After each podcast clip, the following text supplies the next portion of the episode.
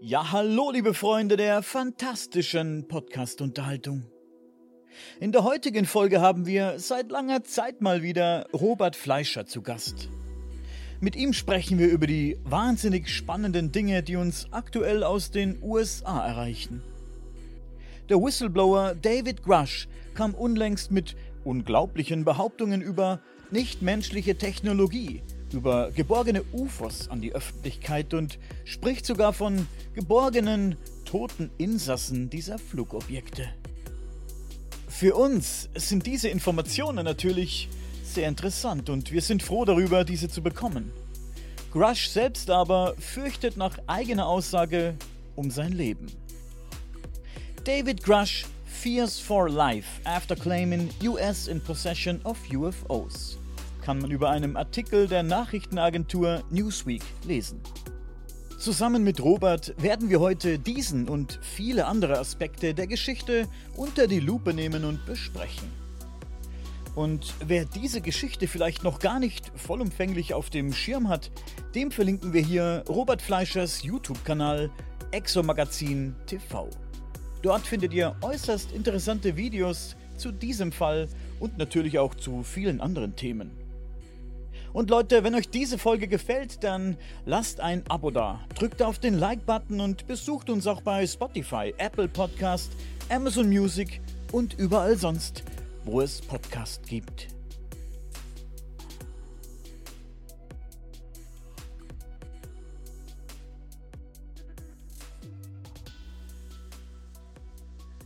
Lieber Robert, in der Anhörung hat vor dem Kongress Ryan Graves gesagt, dass die US-Regierung seit 2021 alle UAP-Videos als classified eingestuft hat. Was hat sich seit 2021 in der US-Regierung geändert, dass dieser Wandel kommt? Es gab einen ähm, UAP Security Classification Guide, den das Office of the Undersecretary of Defense for Intelligence rausgegeben hat und an dem unter anderem Ronald Moultrie, aber auch David Grush mitgeschrieben haben. Da steht drin, dass, ähm, dass im Grunde alles, alles, was geheim, also alles, was bekannt gegeben werden darf, ist nur, dass es diese Objekte gibt und dass die US-Regierung versuchen herauszufinden, was es ist. Also es, äh, die Existenz äh, der Behörde wird offiziell anerkannt, aber ansonsten alles andere ist quasi geheim. Das heißt, äh, also sämtliche Videos, äh, alles, was mit Sensordaten aufgenommen worden ist und so, das ist alles geheim.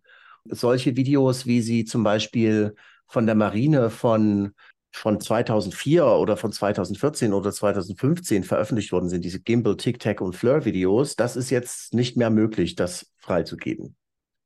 Das meinte er damit.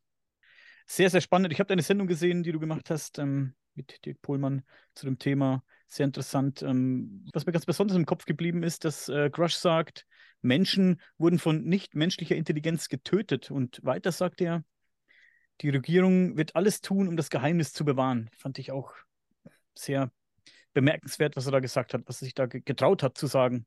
Das hat David Grush gesagt, dass die Regierung alles tun wird, um das Geheimnis zu bewahren? Ja. Daran kann ich mich nicht erinnern. Wundert mich jetzt. Aber dass da Menschen getötet worden sind, das ist natürlich jetzt das ist natürlich jetzt schockierend, wenn man das jetzt hört. Auf der anderen Seite ist das eigentlich äh, nichts Neues, dass Menschen zu Schaden gekommen sind durch UFOs. Also wir wissen das ja von anderen Fällen aus Brasilien. Äh, 1979 gab es da ähm, eine Militäroperation, als auf der Halbinsel Colares im Norden von Brasilien Menschen von Flugobjekten angegriffen worden sind, die sie mit Lichtstrahlen getroffen haben. Und ähm, die haben dann Spuren auf der Haut hinterlassen und ähm, und die Leute, die getroffen wurden, haben sich danach beklagt über Schwachheit und so weiter. Daraufhin haben die Bürgermeister der Region äh, das Militär um Hilfe gebeten. Die sind dann dort eingerückt. Der ehemalige Leiter dieser Militäroperation, Uranger Olanda hieß der, der hat dann auch darüber ausgepackt, kurz vor seinem Tod. Ähm, sie haben es wohl auch tatsächlich selber geschafft, ähm, jede Menge Objekte zu filmen, zu fotografieren, Zeugenaussagen aufzunehmen, aber das Objekt, das Phänomen war denen immer einen Schritt voraus. Mhm. Das ist also das eine. Es gibt aber auch ähm, in überhaupt in, in Südamerika gibt es einen ganzen Haufen Fälle, wo Menschen zu Schaden gekommen sind, wo ähm, vermutet wird, dass UFOs dahinter stecken. Ein, ein spanischer Kollege von mir hat ein sehr interessantes Buch darüber geschrieben, das heißt Las Luces de la Muerte, also die, die Lichter des Todes. Und äh, in diesem Buch hat er diese äh, Fälle mal zusammengefasst, die es da gibt ähm, und es gibt eine ganze Reihe Fälle, die man jetzt aufzählen könnte, aber also wirklich, wo wirklich Leute auf, auf ähm, rätselhafte Weise äh, ums Leben gekommen sind, ähm, mit so einer Art weißen Pulver um, umgeben waren, als sie dann aufgefunden wurden. Kein Beweis, dass ein UFO dahinter steckt, aber zu einer Zeit, als in der Gegend dort gerade eine UFO-Sichtungswelle passiert ist und so, ja, und natürlich kennt man ja auch ähm, von der Skinwalker Ranch bestimmte Geschichten, dass äh, Leute zum Beispiel ein, ein Mitarbeiter des Skinwalker Ranch von einem hochenergetischen, hoch, also von einem gerichteten Hochenergiestrahl am Hinterkopf getroffen worden ist und ähm, hat dann ganz spezifische ähm, Verletzungen im Gehirn davon getragen, die dann mit einer MRT, mit einer speziellen MRT-Untersuchung auch dokumentiert worden sind. Und ich habe mit dem Wissenschaftler Dr. Jim Sigala, der das der, der ihn untersucht hat, ähm, habe ich ein Interview dazu gemacht. Also es, es gibt solche, es gibt solche Fälle von äh, Menschen, die verletzt werden. Übrigens Dr. Colin Kelleher, mit dem ich auch geredet habe, das war ja der Projektmanager von ORSEP, äh, von dem Forschungsprogramm des US-Militärgeheimdienstes auf der Skinwalker Ranch. Ähm, der hat auch berichtet, dass es äh, Gesundheitsschäden gibt durch UFOs, unter anderem eben Autoimmunerkrankungen. Da ist alles Mögliche dabei, von Hashimoto, also Schilddrüse, bis hin zu äh, leichte Krebs und, und, und was da alles war. Aber Strahlungsschäden sind also oftmals dokumentiert worden, dass die, dass die Zeugen, die den Sachen dann zu nahe kommen, auch ähm, über sowas wie Sonnenbrand klagen und so ja, das gehört eben alles auch zu dieser Realität dieses äh, Phänomens. Wenn wir hier über Strahlungen sprechen, über, über, über was für Strahlungen sprechen wir da denn dann konkret, wenn diese Menschen dann beispielsweise in ein Krankenhaus eingeliefert werden? Es wird ja auf jeden Fall untersucht und analysiert. Also woran leiden dann diese Menschen, die dann in diesem Kontakt gewesen sind? ihr stellt mir hier wirklich hochspezifische hoch, äh, Fragen, wo ich jetzt wirklich mal kurz spicken muss, weil ich habe das hier nicht alles diese ganzen, diese ganzen Fälle unterliegen natürlich der militärischen Geheimhaltung. Ja, wir wissen von Professor Gary Nolan von der Stanford University, äh, dass er von ähm, Mitarbeitern der CIA äh, kontaktiert worden ist, etwa 2011 oder so. Da kamen Leute von der CIA und von einem Raumfahrtunternehmen zu ihm und haben ihn um Hilfe gebeten bei der Analyse von Personen, die mit an, die anormalen Objekten zu nahe gekommen waren. So hat er es gesagt. Und äh, diese Leute hatten, äh, diese Agenten, die, hat, die haben diesen verdutzten Pathologieprofessor dann Hirnscans vorgelegt ähm, von Menschen, die geschädigt worden waren oder innere Narben aufwiesen und die besagten, dass da wirklich was passiert ist. Und so hat dann dieser Professor Nolan äh, nach eigenen Angaben etwa 100 Personen untersucht, die unter rätselhaften Symptomen litten. Und was diese eine äh, Gehirnverletzung äh, angeht, von dem Mann, den ich vorhin erwähnt habe, äh, das kann ich auch kurz noch sagen. Eine Sekunde. Und das hat man ja auch in der Serie Geheimnisse der Skinwalker Ranch gesehen. Also da sieht man ja das MRT-Bild und dass da so eine Beule am genau. Hinterkopf ist. Ja, ist, genau, glaube ich, sogar in einer der ersten Folgen in der Staffel 1 ja, schon ist, drin. Das ist äh, eins oder zwei, genau. Und immer wieder das sind also mehrere, auch in der letzten, da ist einer wieder zusammengebrochen an genau derselben Stelle, aber da ist da nichts gesehen. Also da haben sie versucht, das zu analysieren und er war bei, im Krankenhaus und alles, aber da. Also Segala, Jim Segala hat mir gesagt, das war 2017 herum, da ist diese Person erheblich verletzt worden. Er ist dann dazu gerufen worden, weil er den Auftrag bekommen hatte. Er hat da ähm, zusammen mit Dr. Kit Green an solchen Sachen gearbeitet.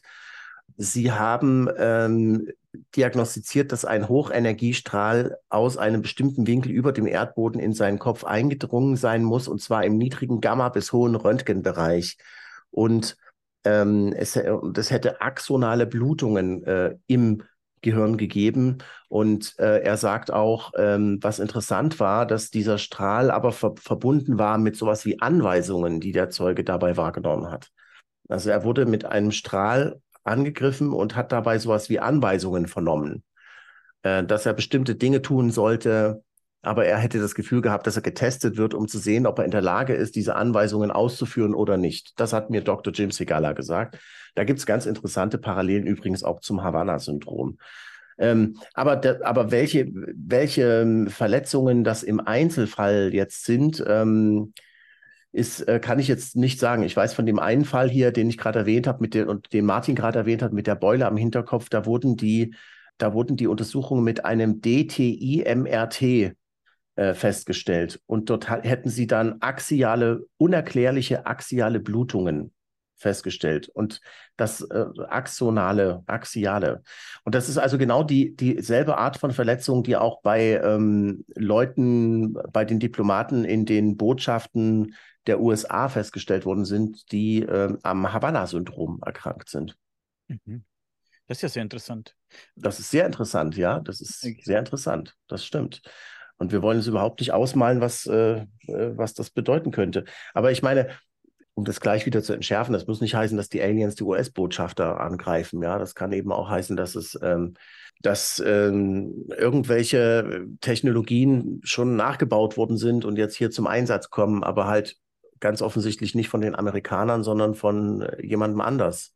Bloß warum sollten jetzt zum Beispiel, also das ist wie gesagt eine Verschwörungstheorie, aber die hat auch viele Schwächen. Zum Beispiel die Frage, wenn die Russen oder die Chinesen sowas gebaut hätten, warum sollten sie dann für aller, für jedermann ersichtlich diese Waffe so einsetzen, dass es klar ist, dass sie sich gegen die Amerikaner richtet. Ja. Dann, dann würden sie ja schon einen Hinweis darauf geben, woher diese Verletzungen kommen. Ja, also es ist alles ein großes Rätsel. Und übrigens die, die, die Havanna-Syndrom-Untersuchungen, die werden also mit derselben Ernsthaftigkeit vom US-Kongress äh, mit Gesetzen belegt wie die, äh, die UFO-Sache. Also das ist, da gibt es auch eine Sonder, einen Sondereinsatz, Sondereinsatzgruppe und so weiter. Die nehmen das sehr ernst mit dem Havanna-Syndrom. Wahnsinn. Also gibt es konkrete gesundheitliche Auswirkungen bei Menschen, die mit diesem Phänomen unmittelbar in Kontakt getreten sind? Ja. Gibt es denn da auch positive ähm, Auswirkungen auf die Gesundheit? Vielleicht, dass sich sogar langfristige Krankheitsbilder plötzlich spontan geheilt haben oder sogar irgendwelche Arten von übersinnlichen Fähigkeiten bei diesen Menschen aufgetreten sind? Also, dass also es nicht nur negative Auswirkungen gab. Von übersinnlichen Fähigkeiten habe ich nichts gehört, aber von Heilungen wurde berichtet laut Colin Kelleher. Ähm, aber er ist da auch nicht ins Detail gegangen, was da genau. Und ich habe da jetzt auch keinen Fall parat, ähm, wo es zu Heilungen gekommen ist. Aber ähm, äh, die Sache, dass da Anweisungen erteilt werden ähm, ähm, und so weiter, also das, das deutet für mich ja darauf hin, dass es hier um ein größer angelegtes ähm, Programm geht, um einen gewissen, um, um eine Duftmarke zu setzen, sagen wir mal so, um, um, eine, um einen gewissen Eindruck zu hinterlassen äh, auf die Menschheit. Das habe ich auch in meinem Buch, das jetzt demnächst erscheinen wird, ziemlich detailliert klar dargelegt, warum ich glaube, dass es ein dass es hier darum geht, einen lang anhaltenden Eindruck zu erzeugen auf die Menschheit. Und das, das ist nicht meine Meinung nur, sondern also es gibt viele, viele Experten, die das genauso sehen, unter anderem Jacques Vallée. Kann es nicht sein, dass das mehr so ein kleiner Warnhinweis ist, also nicht bös gemeint, sondern nach Motto, in diese Richtung, da dürft ihr euch nicht mehr bewegen. Darum kriegt ihr sozusagen einen kleinen Schubser mit so einem kleinen Strahl. So nach Motto, dann hört ihr vielleicht damit auf. Es ist nicht bös gemeint, wir wollen euch nicht wehtun. Also so wirkt das für mich, vor allem bei der Skinwalker Ranch, dass die da so ab und zu, wenn sie zu nahe kommen, dem Phänomen, dass sie da so einen kleinen Schubser bekommen. Aber ohne, dass da wirklich Leute sterben. Eine Kuh ist ja, also gestorben in der Fernsehsendung, aber ansonsten ist ja keiner wirklich ernsthaft zu Schaden gekommen. Aber öfters kriegen die so einen Schubser, wie gesagt. Ja, das denke ich auch. Ähm, es ist so ein Nudging irgendwie. Ja, äh, die Leute werden hingestupst auf. Ich meine, was hat denn das für einen Sinn, jetzt zum Beispiel, also über Atomanlagen zu schweben und die Atom Raketen auszuschalten. Ja, was hat denn das für einen Sinn? Äh, oder was hat denn das für einen Sinn, um eine fliegende Atomrakete ringsrum zu schwirren und die Atomsprengkopf-Attrappe mit Laserstrahlen abzuschießen? Das macht doch alles keinen Sinn. Aber es gibt noch ganz andere verrückte Fälle, wo irgendwie, die hat auch Jacques Vallée dokumentiert, wo Aliens an der Tür von jemandem klopfen und sagen, ähm, äh, wie spät ist es oder so, oder welches Jahr haben wir? Und dann sagt er irgendwas und dann sagt das Alien, das ist falsch, dreht sich um und geht. Äh, oder, oder einer wird, ähm, das ist auch sogar ein, ein, ziemlich bekannter Fall, wo ein äh, wo, wo Aliens an der Tür geklopft haben, wenn ich mich richtig erinnere, und die wollten Wasser. Und dann sind die da äh, mit dem Mann, der ihnen das Wasser gegeben hat, in, das, in die Alien-Raumschüssel rein. Und dort war gerade einer dabei, Pfannkuchen. Ein Alien war dabei, Pfannkuchen zu backen und hat ihm den Pfannkuchen dann gegeben. Und dieser Pfannkuchen wurde dann von einem NASA-Labor äh, später untersucht und hat sich festgestellt, es ist ein ganz stinknormaler Pfannkuchen. Ähm, ohne Aber, Salz, ohne Zucker. Ja. Äh, also, ich meine, das, das ist alles so, das macht alles überhaupt gar keinen Sinn. Ja, das würde nur eben Sinn machen, wenn man das so sieht, dass es sich hier um eine, um ein um einen Wink mit dem Zaunpfahl handelt, ähm, möglicherweise aus anderen Dimensionen, wo es darum geht, uns Menschen darauf aufmerksam zu machen, dass wir eben nicht die hellste Kerze auf der Torte sind. Das sind wir bestimmt nicht. Und gab es zu dem Pfannkuchen nicht noch eine, eine komische Sache, dass es, also merkwürdig war, glaube ich, dass null Salz da irgendwie enthalten ist. Und das Salz ist irgendwie überall drin, hat es, äh, hieß es. Und da ist, war gar kein Salz vorhanden. Also nicht die kleinste Spur von Salz, glaube ich. Das war, glaube ich, merkwürdig an dem Teil, wenn ich mich recht erinnere. Ja, da erinnere ich mich jetzt nicht genau dran an den Fall. Äh, das ist halt so einer von diesen, einer von diesen vielen obskuren Fällen, die es da gibt. Ja. Ähm, und die einfach überhaupt gar keinen Sinn machen. Eben. Oder? Es macht doch überhaupt null Sinn. Nein. Tut jetzt auch nicht zur Sache mit dem Salz. Ich wollte nur, wollte nur ja. du, du irgendwann noch irgendwas drüber wusstest, weil ich habe vor kurzem erst über diesen Fall geredet. Nochmal ganz kurz zurück zu dem, was ich eingangs gesagt habe. Äh, nicht, dass ich da Blödsinn geredet habe und irgendwas aus dem Kontext äh, gerissen habe oder falsch wiedergegeben habe zum Thema Tod durch nichtmenschliche Technologie. Vielleicht habe ich das äh, falsch im, im, Hinterkopf irgendwie drin gehabt. Falls ihr das besser wisst, Leute, bitte korrigiert mich. Aber äh, was er gesagt hat, der Herr Grush definitiv, ähm, war, dass er persönlich von mehreren Kollegen wüsste, die körperliche Schäden davon getragen hätten, und zwar von UAPs und von Seiten der Regierung. So hat das, glaube ich, formuliert. Leider könnte er darauf nicht öffentlich eingehen, hat er gesagt, und äh, fügt aber noch hinzu, dass das, was er und seine Frau gesehen haben, sehr verstörend war, glaube ich, so hat das formuliert. Da habe ich mich gefragt, was weiß man eigentlich über seine Frau oder weiß man überhaupt irgendwas über seine Frau? Welche Rolle spielt denn seine Frau bei der ganzen Geschichte?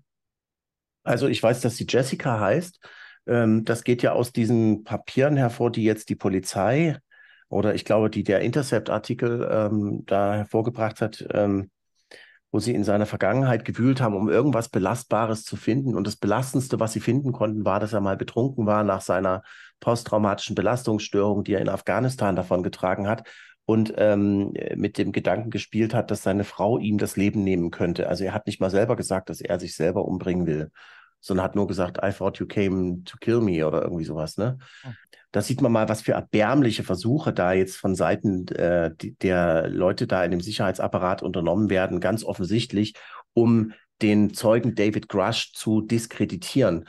Und ich bin nach wie vor davon überzeugt, dass es da eine, eine Weisung oder irgendeine Unterrichtung von den Geheimdiensten an diesen Klippenstein, an den Klippenstein heißt der, der Reporter von The Intercept, äh, gegeben hat. Denn also die ersten Anschuldigungen waren ja, dass der Geheimdienst ähm, diese, diese medizinischen Unterlagen gesteckt hätte oder irgendwie sowas.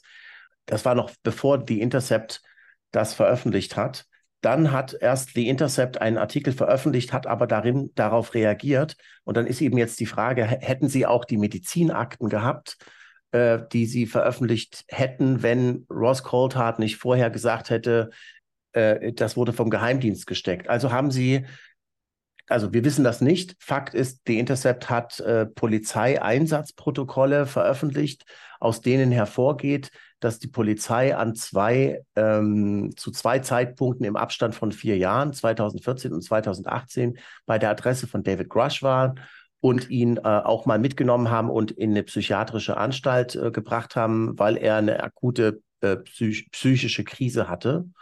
Und ähm, er ist dann dort behandelt worden und ist wieder rausgekommen und was ich nur interessant fand an diesem Artikel, äh, an diesen Diskreditierungsversuchen, ähm, das, ich sehe das nach wie vor als Diskreditierungsversuch, sind zwei Sachen. Erstens, die Anfragen von dem Journalisten an das Sheriff's Department sind hoch, also hochspezifisch.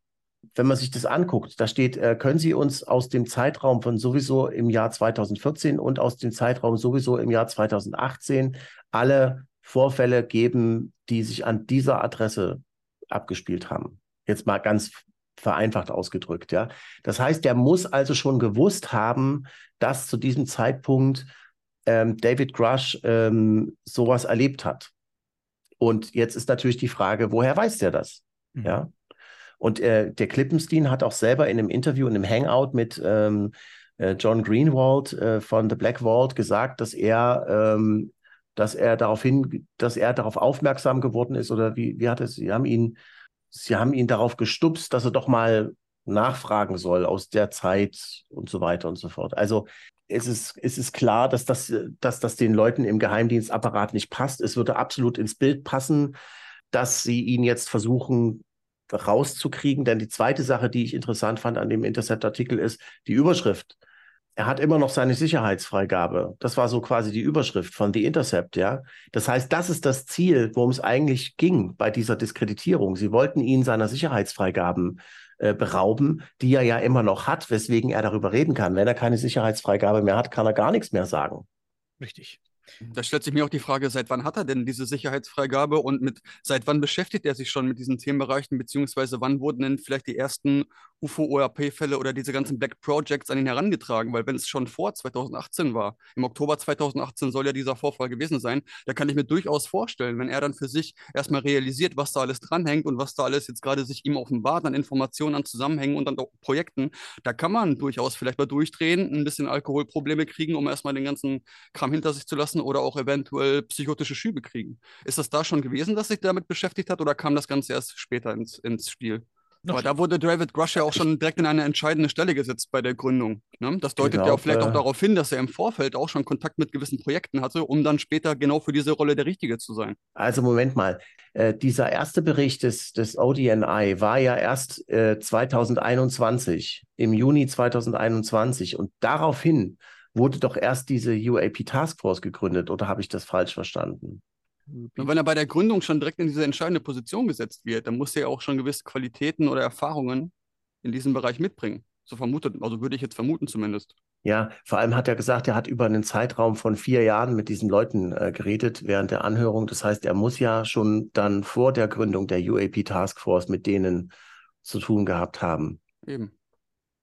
Nee, die UAP Taskforce ist tatsächlich schon vor dem, vor dem ersten Bericht des ODNI eingesetzt gewesen. Und das war, wenn ich mich richtig erinnere, hat ja Luis Elizondo zu mir gesagt, dass er seinen Nachfolger ja schon ins Amt eingearbeitet hat und so. Äh, und das muss ja 2017, 2018 gewesen sein.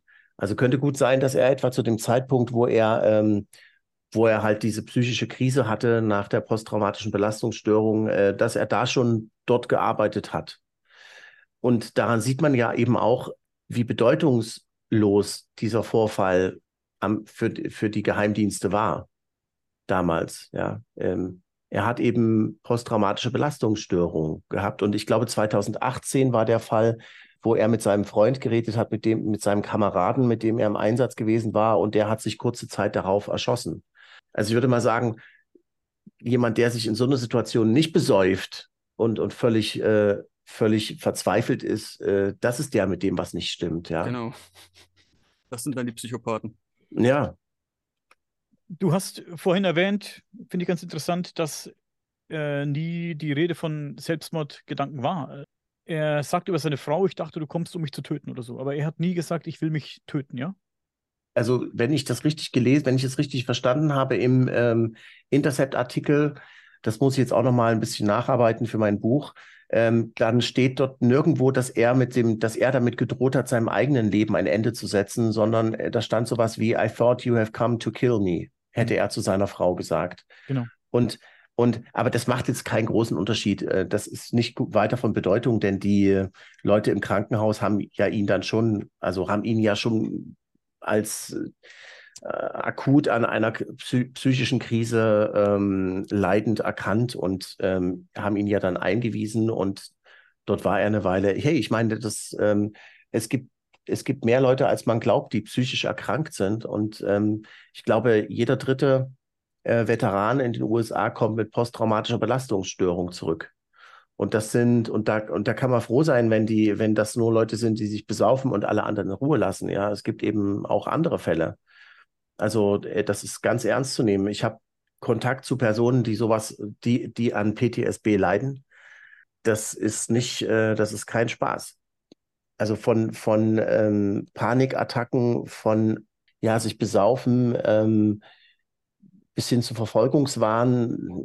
Also es ist wirklich ein ganz breites Spektrum an, an Sachen, was dann, das ist ein Trauma, was die Leute erfahren haben, ja, und das bahnt sich halt mit Macht seinen Weg wieder ins Bewusstsein. Trauma bedeutet ja, dass sie etwas abgespalten haben, einen Teil von sich abgespalten haben, um damit ähm, klarzukommen, ja, und ähm, das ist eine, eine ganz furchtbare Sache. Und ich muss sagen, ich finde es unter aller Sau, dass die Intercept ähm, sowas ans, an die Öffentlichkeit zerrt, ob David Grush recht hat oder nicht mit dem, was er sagt. Ja, aber ich finde es unter aller Sau, dass man, dass man so intime medizinische Details an die Öffentlichkeit bringt, um ihn ganz, ganz offensichtlich, um ihn in einem schlechten Licht dastehen zu lassen. Ja, also das, die Motivation dahinter ist einfach so durchsichtig. Äh, und es ist ja auch, so wie ich die Sache einschätze, völlig wirkungslos verpufft, ja. Aber ist das nicht ein guter Hinweis, um jetzt nachzuforschen, woher kommt das? Also das ist ja jetzt eine Spur, die gelegt worden ist. Wer hat das veröffentlicht? Woher kommt die Information? Sodass man jetzt da hinterhergehen kann. Die Sache, dass er vielleicht psychisch krank ist, ist eigentlich gar nicht das Interessante, sondern das Interessante ist, woher kommt die Information und wer hat sie gestreut? Und das ist ja viel interessanter, als ob er jetzt äh, Selbstmordgedanken hatte oder, oder auch nicht. Da sind ja jetzt auch Untersuchungen im Gange, ja.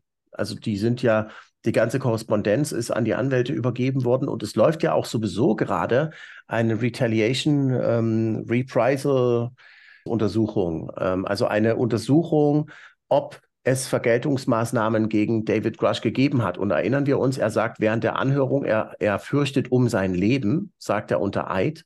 Und er sagt, was er und seine Frau erlebt haben, war alles andere als schön. Also er sagt sogar, es war sehr verstörend. Und es gibt da gerade derzeit ähm, eine Untersuchung nach dem neuen Gesetz, das ähm, im letzten Jahr verabschiedet worden ist. Also das ist ja erst die, die diese, diese Whistleblower-Gesetzgebung, die gibt es ja erst seit ähm, Anfang dieses Jahres, in der auch enthalten ist, dass ähm, die US-Geheimdienst, dass den Geheimdiensten oder den Arbeitgebern von solchen Whistleblowern untersagt wird, irgendwelche Vergeltungsmaßnahmen ähm, zu unternehmen gegen den Whistleblower. Das heißt, auf dieser gesetzlichen Grundlage wird der jetzt auch äh, wird diese Untersuchung jetzt auch durchgeführt. Und hey, diese Untersuchung ist noch nicht durch von dem Inspector General. Ich habe großen Grund äh, zu, zu dem ähm, großen Anlass zu der Vermutung, dass wir in der Hinsicht äh, demnächst noch was hören werden auch die Vermutung, es gibt ja zwei Strömungen in der Geheimdienst Militär. Die einen, die wollen daran arbeiten, dass es, dass was rauskommt, dass Informationen durchsickern und andere versuchen, das wieder zu verhindern. Das ist so ein Kampf intern und wir sehen nur so ein bisschen da unter Oberfläche, wie sie so ein bisschen schwappt und schäumt, aber nicht, was da wirklich passiert im Untergrund sozusagen, in den Tiefen der Geheimdienste. Und ich weiß auch nicht, ob jetzt Gesetze die Geheimdienste so jetzt beeinflussen können. Ich glaube, die wollen sowieso unter dem Radar agieren und arbeiten und bloß nicht, es, sie machen ja sowieso viele Dinge wahrscheinlich, die laut US-Gesetz nicht erlaubt sind.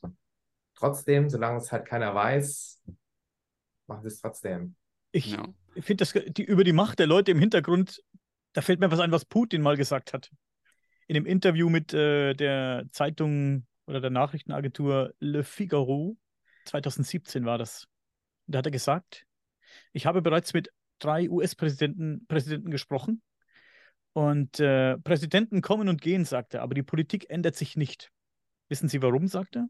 Weil die Macht der Bürokratie sehr stark ist. Die Person wird gewählt, sie kommt mit einigen Ideen und dann kommen Leute mit Aktenkoffern zu ihm, gekleidet und in dunklen Anzügen, so wie meiner, sagt er, aber nicht mit einer roten Krawatte, sondern in schwarz oder dunkelblau. Und sie beginnen zu erklären, was er tun soll. Und alles ändert sich sofort. Das passiert von einer Verwaltung bis zur nächsten. Das hat Putin mal gesagt in dem Interview. Wie gesagt, mit dem äh, mit Le Figaro vom 2017 mm, war das. Kann man, kann man sich ähm, herholen, den Artikel, kann man online finden. Die Macht der Menschen äh, im Hintergrund. Finde ich ganz interessant. Ja, und es ist ja auch ähm, in, darum, genau darum geht es ja auch bei diesen ganzen Anhörungen und bei den Anschuldigungen von David Grush, dass äh, da außerhalb der Aufsicht des US-Kongresses Programme abgelaufen sind, die, die gesetzeswidrig sind. Die, äh, also nicht nur, dass sie nicht unter Aufsicht standen, ist gesetzeswidrig, sondern möglicherweise auch das, was sie da gemacht haben. Mhm. Ich meine, ich bin auch noch sehr gespannt, ob wir jemals erfahren werden, ob das wirklich wahr ist, was dieser Michael Herrera erzählt hat, dieser Zeuge, der bei dem bei diesem Disclosure-Event von Stephen Greer aufgetreten ist. Ja, ihr wisst, wen ich meine. Der Mann, der gesagt hat, er war im Dschungel von Indonesien unterwegs und hätte dort ein, ein, ein mit Schrauben und Muttern zusammengeflicktes, also nicht zusammengeflicktes, aber also menschlich erscheinendes aber dennoch von der Form her UFO-ähnliches äh, Flugobjekt äh, gesehen, wo, wo irgendwelche Soldaten in unmarkierten Uniformen dabei waren, irgendwelche Waffen und Drogenkisten dort reinzuschieben. Äh, ja, äh, und sie, und er sei dann erwischt worden äh, mit seinen Kollegen und, ähm, und sie hätten ihn fast umgebracht, aber dann haben sie doch gesagt, wir lassen dich mal laufen. Also es ist natürlich eine totale krasse Räuberpistole, ja. Aber ich will nicht sagen, dass das so ist, aber ich sage nur, wenn das stimmt, was der Grush sagt, dass die das seit 90 Jahren machen, wie weit sind die in den 90 Jahren denn gekommen? Hm. Bei der Stell dir mal vor, Entwicklung der Technologie. Ein, ein, ein, ein Römer oder so findet äh, ein Smartphone, gell? Und dann, ja, dann versuch mal das zu re-engineeren. Das, äh, so ein Römer hat da echt Probleme, selbst mit den besten Lupen rauszubekommen, wie er das nachbauen kann. Genau, aber jetzt kommt es ja, jetzt ist ja so, ja, Sie haben ja gesagt, Sie haben auch Leichen der Insassen geborgen. Und es gibt ja, es gibt ja ähm, Gerüchte über angebliche Kontakte der US-Regierung mit Aliens. Und wenn ihr mal dem Grush zugehört habt, also das war wirklich interessant. Bei dem Interview ähm, in News Nation wurde, wurde er zweimal gefragt, gibt es äh, Kontakt zwischen der Regierung und den äh, und, und den Alien oder den nichtmenschlichen Wesen da. Und da sagt Rush äh, zweimal sehr verklausuliert, das ist eine Sache, die ich auch gerne rausfinden würde. Das ist eine Sache, die mich auch interessieren würde. Und während der Anhörung im US-Kongress wird er gar nicht, wird er, das ist total irre, das musst du dir mal überlegen, da wird er von der Abgeordneten, ich habe jetzt den Namen nicht parat, aber da wird er von einer Abgeordneten gefragt, wissen Sie von Kontakten der nichtmenschlichen Intelligenz zu anderen Regierungen? Und da sagt er nicht, dass ich wüsste oder sowas. Und dann geht sie gleich weiter und stellt eine völlig andere Frage. Aber diesen, diesen logischen Sprung, den habe ich überhaupt nicht mitbekommen. Weil bevor du doch den, bevor du den Grush doch fragen kannst, wissen Sie von Kontakten zwischen Aliens und anderen Regierungen, müssen Sie ihn doch eigentlich erstmal fragen, wissen Sie von Kontakten zwischen unserer Regierung und denen? Und diese Frage hat sie aber nicht gestellt. Und ich frage hat mich, warum nicht, sie die nicht, nicht gestellt hat. eine andere Frage vorher gestellt und dann hat er immer nur gesagt, darf, dazu darf er nichts sagen.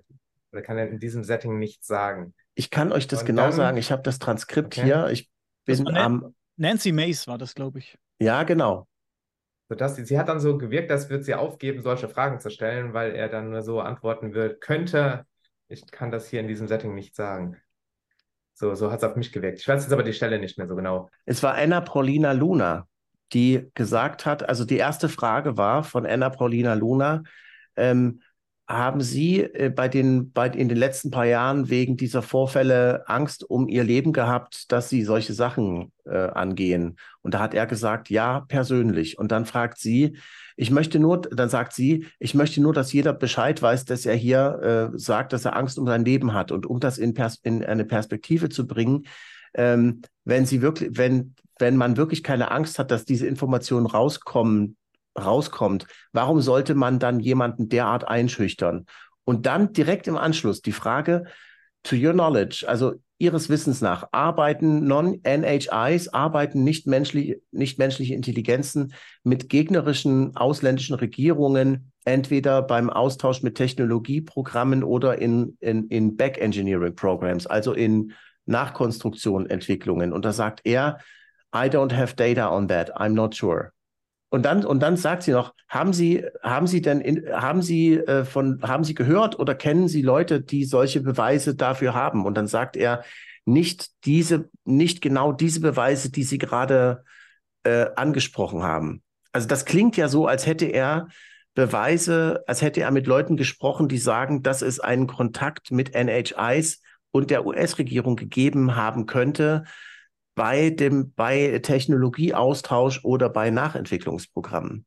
Oder ist oder sehe ich das falsch? Ja, hört sich auf jeden Fall so an, ja, sehr interessant.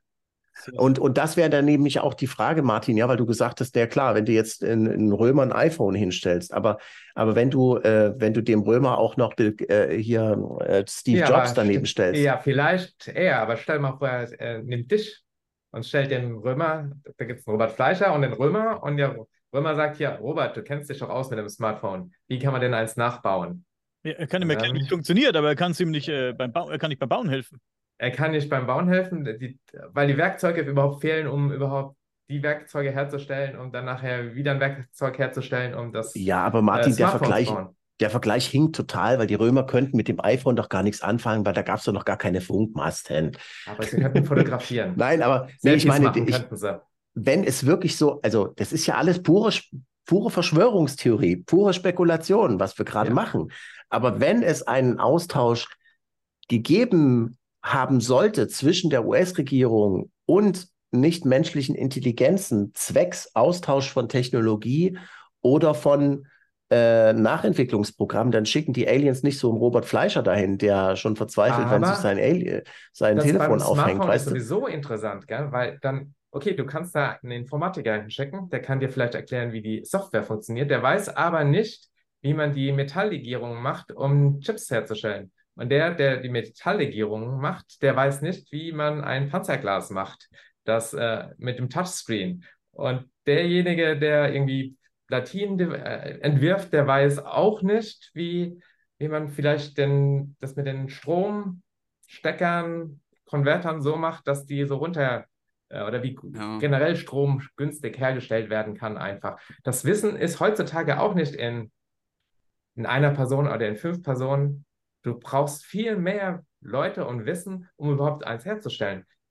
Eine Person, es gibt keine Person auf der Welt, die alles weiß, wie man Legierungen herstellt, wie man sie äh, sozusagen aus den Minen rausholen kann, so verarbeiten kann, bis sie am Schluss auf Chips, dass Chips gebaut werden, die so klein sind und ähm, ja, das, das so, Wir so wissen aber auch nicht, nicht wir wissen aber auch nicht, wie dieser, wie dieser äh, Austausch, wenn er denn überhaupt stattgefunden hat, tatsächlich ähm, sich gestaltet hat. Wir wissen nicht, ob die Aliens da eine Person hingeschickt haben, der gesagt hat, hier ist mein Alien-Schraubenzieher und ich zeige euch das jetzt, oder ob sie vielleicht irgendeine holographische mentale Bewusstseinsdatenbank äh, bei den Menschen hinten am Gehirn angeschlossen haben und dann, boah, jetzt weiß ich alles, oder wir wissen doch nichts darüber. Weißt du? Also wir ja, können doch nicht äh, sagen, ja, nee, wir wissen ja schon heute nicht, da gibt es keinen Einzelnen, der weiß, wie das iPhone funktioniert, deswegen kann es bei den Aliens auch nicht so gewesen sein. Also ich, ich kann mir schon nicht... vorstellen, dass es eine einzelne Person gibt, die sogar diese ganzen detaillierte Wissensfragmente mitbringt. Aber was du gerade schön dargestellt hast, Martin, ist ja, dass es bestimmte Vorstellungsräume gibt, durch Erkenntnisse aufeinander aufbauend und dadurch auch Metaebenen des Verständnisses, die man generieren kann, um überhaupt ähm, das nachvollziehen zu können, welche Prozesse, welche physikalischen oder auch strukturellen in der Software dort vorhanden sind.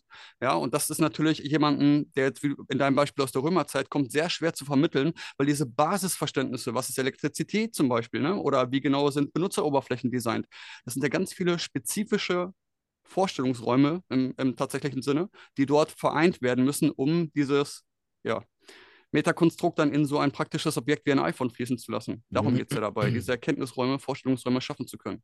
Und ich glaube, da sind wir auch gerade aktiv dabei, auf einer höheren Ebene, eben in multidimensionalen Räumen oder auch mit ähm, ja, nichtmenschlichen Lebewesen, die wahrscheinlich ein viel höheres Bewusstsein und daher viel größer ausgeweitete Vorstellungsräume besitzen und mitbringen, die sie uns genauso verzweifelt zu vermitteln, wie ähm, ja, da Beispiel das iPhone und der Römer. Aber besteht ja, hier nicht in oh, dem sorry. Fall auch die Möglichkeit, ich sag mal, umso weiter sich eine Gesellschaft entwickelt, umso höher ist ja auch die Wahrscheinlichkeit, dass man auch erkennt, worum es sich handelt, vielleicht im gröbsten. Ich denke, dass wir im Vergleich zu Menschen, die vor 1000 oder 2000 Jahren gelebt haben, dass wenn wir auf solche Themen stoßen, auf solche Objekte stoßen, dass wir heute mit der Technik, mit dem Wissen von dem, wovon wir schon zehren können, dass wir heutzutage einfachere Relationen vielleicht dazu herstellen können, um was es sich vielleicht handelt, wenn es da um die Analyse geht. Ich denke, das ist da schon einfacher möglich. Ich denke nur, dass der große Unterschied natürlich dann da ist, wenn es hier dann um Dinge geht, die gefunden werden, die aus Material beispielsweise bestehen, die wir natürlich nicht erklären können. Ich glaube, da sind wir dann wie der Römer, der es dann nicht erklären kann, worum es geht. Aber vor 100 halt Jahren, ich weiß gar nicht mehr, wer das gesagt hatte, irgendein Physiker, der hat gemeint, es ist schon alles erfunden worden, was erfunden werden kann. Wir sind auf dem Höhepunkt, wir sind die Schlausten, die es jemals gab, die Menschheit. Äh, wir haben, wissen alles, was in der Physik passiert. Und da, das war noch vor Einstein und Quantenphysik und alles. Und er war davon überzeugt, dass die Menschheit jetzt alles weiß. Und ja. das ist auch nachvollziehbar gewesen in dem Moment. Und so ein bisschen fühlen wir uns jetzt ja auch. Wir wissen ja schon die meisten, wir wissen über Quantenphysik Sachen und wir kennen die Elektrizität und wir wissen, wie alt das Universum ist. Was soll da noch kommen? So nach dem Motto. Wir glauben und Vielleicht liegen wir genauso falsch wie die Person vor 100 Jahren. Hm. Mhm. Ja, und ähm, in dem Zusammenhang muss man sich vielleicht auch mal die Frage stellen, woher überhaupt neue Sachen kommen. Wo kommen überhaupt, wo kommen überhaupt Erfindungen her? Wie kommt es überhaupt, dass, ähm, dass viele Erfindungen ähm, gleichzeitig von verschiedenen Leuten auf der Erde gemacht werden, unabhängig voneinander? Wie kommt denn das überhaupt? Also dann würde ich sagen, sind in der Gesellschaft verschiedene Verständnisräume erschaffen worden, gesamtgesellschaftlich, die die einzelnen Individuen dazu befähigen, wie die noch gerade sagte, bestimmte Grundprinzipien einfach zu verinnerlichen und zu verstehen und diese Grundprinzipien zu erkennen. Und dann sind in dem Kollektivfeld einfach diese Ideen vorhanden und können abgerufen werden. Eine höhere Metaebene des Verständnisses ist abrufbar in diesem Kollektivbewusstseinsfeld und dadurch sind auch Einzelne in der Lage, diese neuen Erfindungen umzusetzen mit der Technologie, die die, die Gesellschaft aktuell zur Verfügung hat. Der das ist mein Erklärungsansatz dabei. Der hundertste Affe, das Prinzip, richtig. Ja. Aber ich glaube eher, dass es durch, durch Geräte und Werkzeuge, die wir erschaffen, kommen wir jetzt sagen, haben wir neue Möglichkeiten. Und dann schließen sich wieder neue Möglichkeiten an. Wir machen, überlegen uns, wie wir wieder ein Werkzeug herstellen können, das da noch tiefer drin irgendwie was erforschen kann. Und die das aber aufeinander sich so langsam hoch. Hm? Ganz interessant finde ich in dem Zusammenhang immer wieder, ich muss es immer wieder erwähnen, Robert kennt es bestimmt auch, eine elf Jahre alte Folge bei, von Crop FM äh, mit Black Jack oder Jack Black oder wie es sich nannte damals.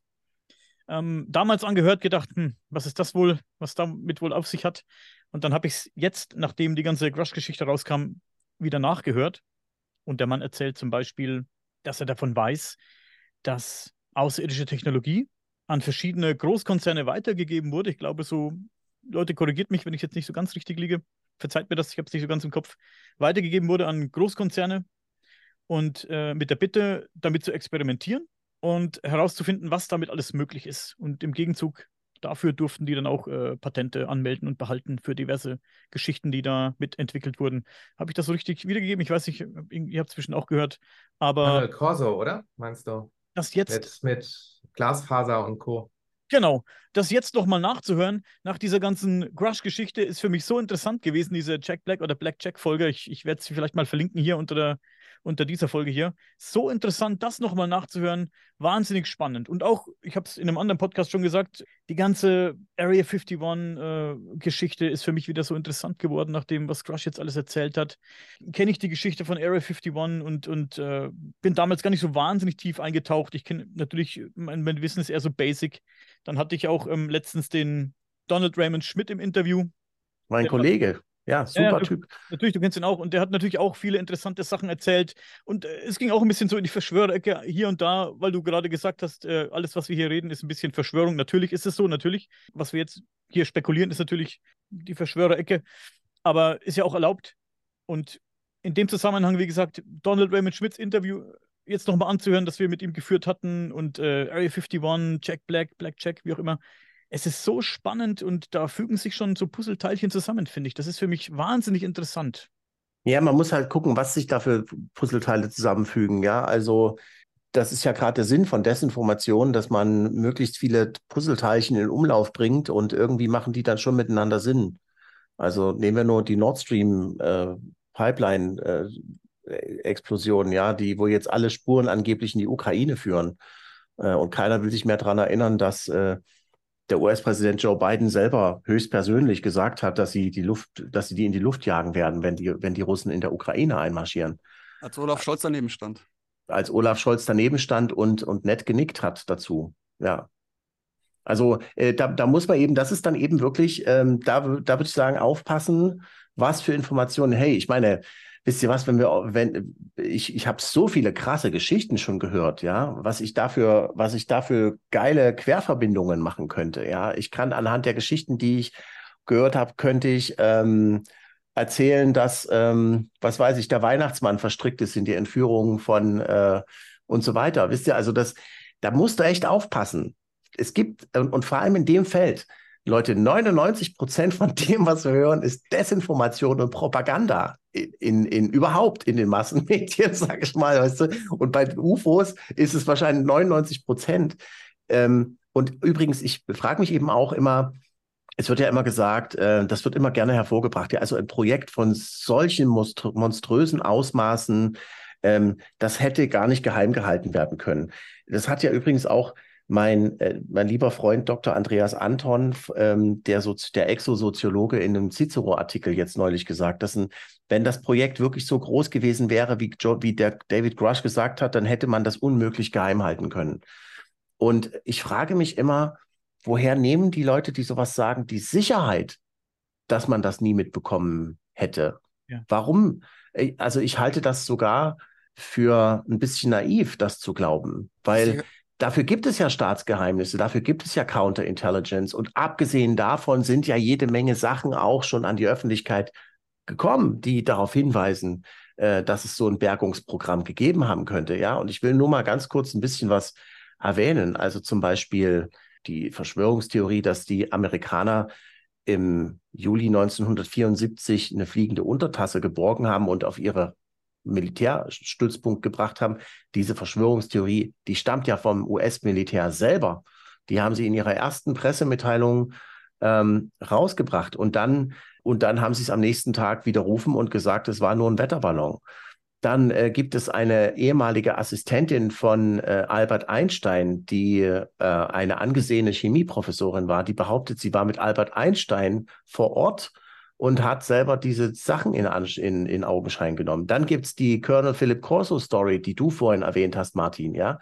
Ähm, wo äh, ein ehemaliger, sehr hochrangiger Colonel war, also Oberst, ähm, der in der ähm, Abteilung für ausländische, also für Waffenentwicklung von ausländischen Waffen, Research and Development, also Forschung und Entwicklung, ähm, tätig war und der behauptet, er hätte da diese Trümmerteile von Roswell bekommen und hätte sie der Industrie zugeführt.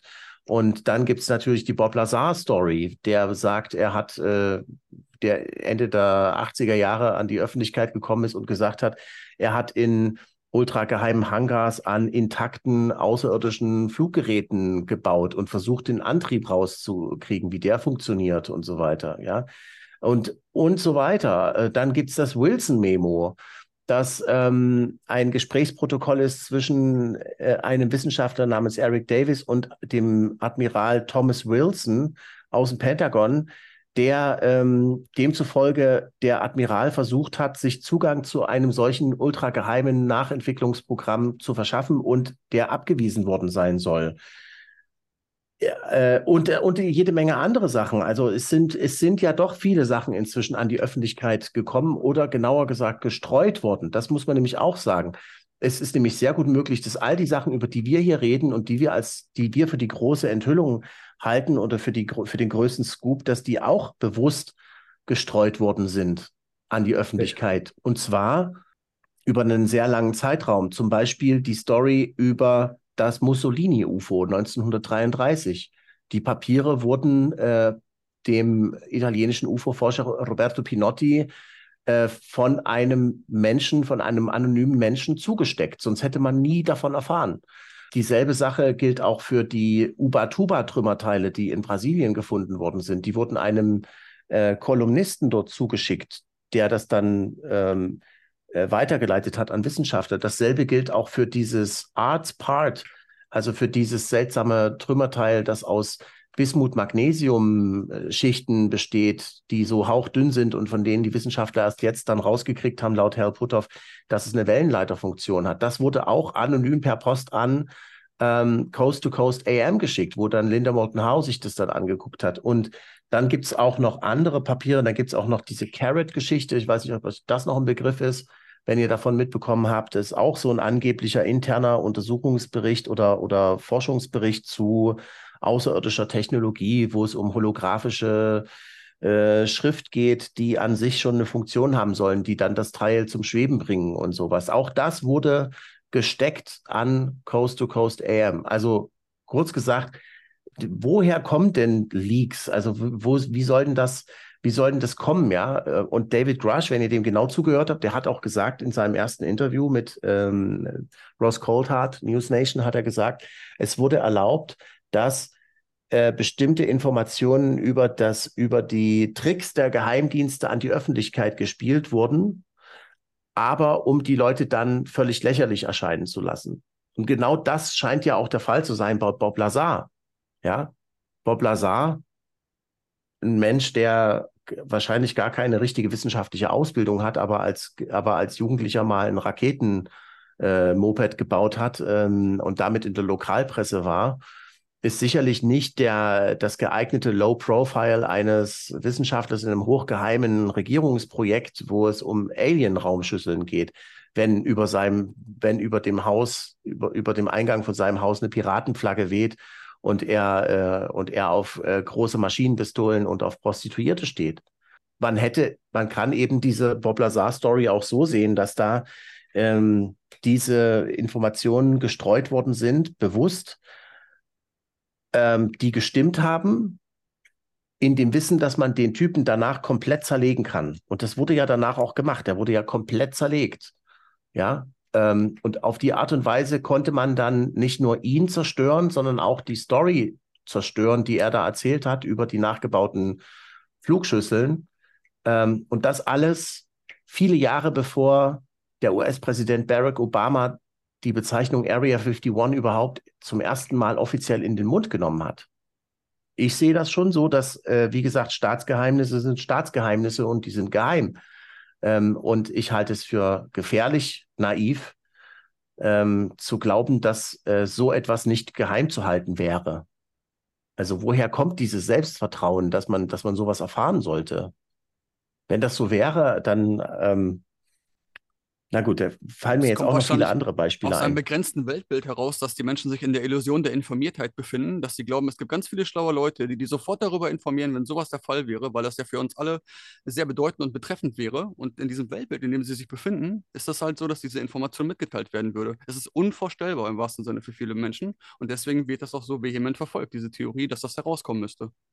Gab es denn irgendwann, irgendwann mal einen Wandel, was das angeht, was das Bewahren von Geheimnissen angeht, intern? Ich denke an, kennt ihr noch diesen Admiral, äh, Admiral Hillenkötter? Der war 74, äh, 47 bis 50 Leiter der CIA gewesen. Der hat damals zum Thema UFO gesagt, diese unbekannten Objekte operieren unter intelligenter Kontrolle, hat er gesagt. Es ist unerlässlich, dass wir herausfinden, wo sie herkommen und was sie wollen oder was ihre Intentionen sind. Irgend sowas hat er gesagt, ne? Es gibt so einen alten Zeitungsbericht, da sagt Hillenkötter, oder das sagt man über Hillenkötter, er will eine Untersuchung der, Uf der UFOs durch den Kongress. Er möchte, dass der Kongress das Thema UFO untersucht. Das war 1960, war das schon. Ne? Und der Andreas, äh, André Krämer, der hat letzte Woche darüber, ich glaube, das auch erwähnt in seinem Video. Den Hillenkötter oder das, hat er den, den, den äh, Lazar? Das ist eine Anhörung schon mal in den 60er Jahren gab vom US-Kongress zum Thema UFOs. Gab's die, kam die zustande? Ja, ich weiß es nicht. Ich habe da jetzt. Er hat es so angedeutet, genau. Und dann hat er, ist er dann gleich auf die Benewitz-Affäre gegangen, in der Geheimdienste ähm, auch Informationen geleakt haben. Und dann gab es auch so Whistleblower, die wollten, die blieben anonym. Ja. Und die haben dann auch erzählt, wie sie mit Alien und abgestürzten UFOs und Alienleichen äh, hantiert haben. Und diese Information, die wurde bewusst von den Geheimdiensten gestreut. Ja. Das kam dann später auch raus, genau wer das war, von welchem Geheimdienst diese Information kam. Und diese Whistleblower, die waren halt sozusagen, die, das war deren Auftrag. Und manche UFO-Forscher, die bekannte, die wurden bewusst benutzt, um äh, diese Fehlinformationen, Desinformationen zu streuen. Das könnte die Hillenkötter. Das war irgendwie, das war Fal Falken und Condor, so hießen die beiden Zeugen in den ja. 80er Jahren. Das ist nicht die Hillenkötter-Geschichte, ja. Die, die Decknamen, äh, ja, das wird aber debunked, die Geschichte, von der du jetzt redest, glaube ich. Ähm, aber wie gesagt, man weiß ja eh nicht, was war und was äh, ja. falsch ist. Das ist immer schwierig. Dann gab es noch den Paul Hellier, der in den 60er Jahren Verteidigungsminister in Kanada war. Der hat ähm, neben einigen Aussagen, mit denen ich nichts anfangen kann, hat er gesagt, wir haben eine lange Geschichte mit UFOs und natürlich gab es in den letzten Jahrzehnten, äh, seit wir die Atombombe erfunden haben, viel mehr Aktivität. Irgendwas in der Richtung hat er gesagt. Und sie sind sehr besorgt darüber, wie wir diese Technologie oder diese Atombomben einsetzen könnten. Das hat er gesagt. Also, er hat aber die Information, so wie ich es mitbekommen habe, ja nie direkt bekommen, sondern nur über sein sagt er über seinen Konterpart in den USA mit dem Verteidigungsminister in, in den USA so ungefähr, dass er sozusagen über äh, bilaterale Gespräche so unter, ja. dass er so das gehört hat. Also das ja. war nie was Offizielles oder dass er selbst da drin involviert war. Er war wie ein UFO-Forscher, wie es nur in einer höheren Position konnte halt mit einem höheren, höherrangigen Regierungsbeamten sprechen als jetzt wir. Ja. Aber da weiß wahrscheinlich der Robert wieder mehr. Ja, ich habe den mal interviewt, den Paul Hellier. Ähm, und die Frage habe ich ihm halt auch gestellt. Also, woher wissen Sie das eigentlich alles? Dann hat er gesagt, er, er hat ähm, nach seiner Pensionierung irgendwie dieses Buch von Colonel Philip Corso in die Hand bekommen, Der Tag nach Roswell. Und ähm, da waren so viele Daten und Fakten drin, mit denen er aus seiner Zeit, als er noch in der, in der Regierung war, was anfangen konnte. Also die, die stimmten.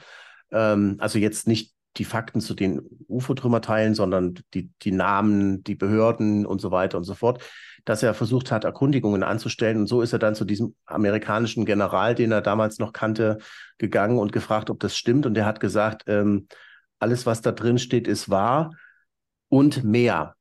Und, und dann hätten sie sich noch ziemlich lange über das Meer unterhalten. Und mehr hat er nicht gesagt. Also er war sehr, ähm, er war bis zum letzten Atemzug. Also ich meine, ich habe ihn ja wirklich nur äh, einmal ein paar Tage lang getroffen äh, auf so einer Konferenz in Washington und ähm, äh, hatte Zeit mit ihm zu reden und das Interview zu machen. Und ähm, es war klar, dass er mehr weiß, als was er sagt. Aber er, ich meine, muss mal überlegen, das war 2009, ja, dass da überhaupt ein Politiker an die Öffentlichkeit geht und sich überhaupt überhaupt diese Worte in den Mund nimmt, ja, war ja damals schon sensationell. Ähm, inzwischen ist die Sache ja ganz anders. Da reden ja US-Präsidenten ganz deutlich darüber, dass es da Sachen gibt, die rumfliegen, für, auf die man sich keinen Reim machen kann. Aber damals war das halt wirklich eine Sensation und ich glaube, der ist wirklich so weit gegangen, wie er gehen konnte. Ähm, eine konkrete Frage. Glaubst du, äh, Grush sagt ja, dass es so ist, aber glaubst du, dass Grushs Leben in Gefahr ist, konkret in Gefahr ist, durch diese ganze Geschichte?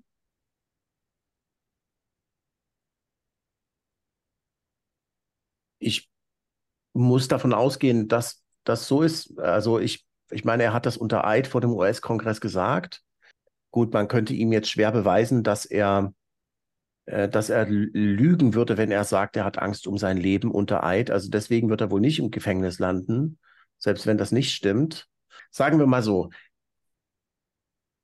ich habe schon von anderen Fällen gehört, ähm, wo tatsächlich Leute umgebracht worden sind. Ich kann diese Geschichten selber nicht verifizieren. Ich weiß aber, um welche Personen es geht. Ich kann nur sagen, es ist nicht das erste Mal, dass ich das höre, dass man, dass es, äh, ich meine, wir reden hier, ihr müsst euch überlegen, welche Dimension dieses Geheimnis hat, also welche Bedeutung das hat, ja.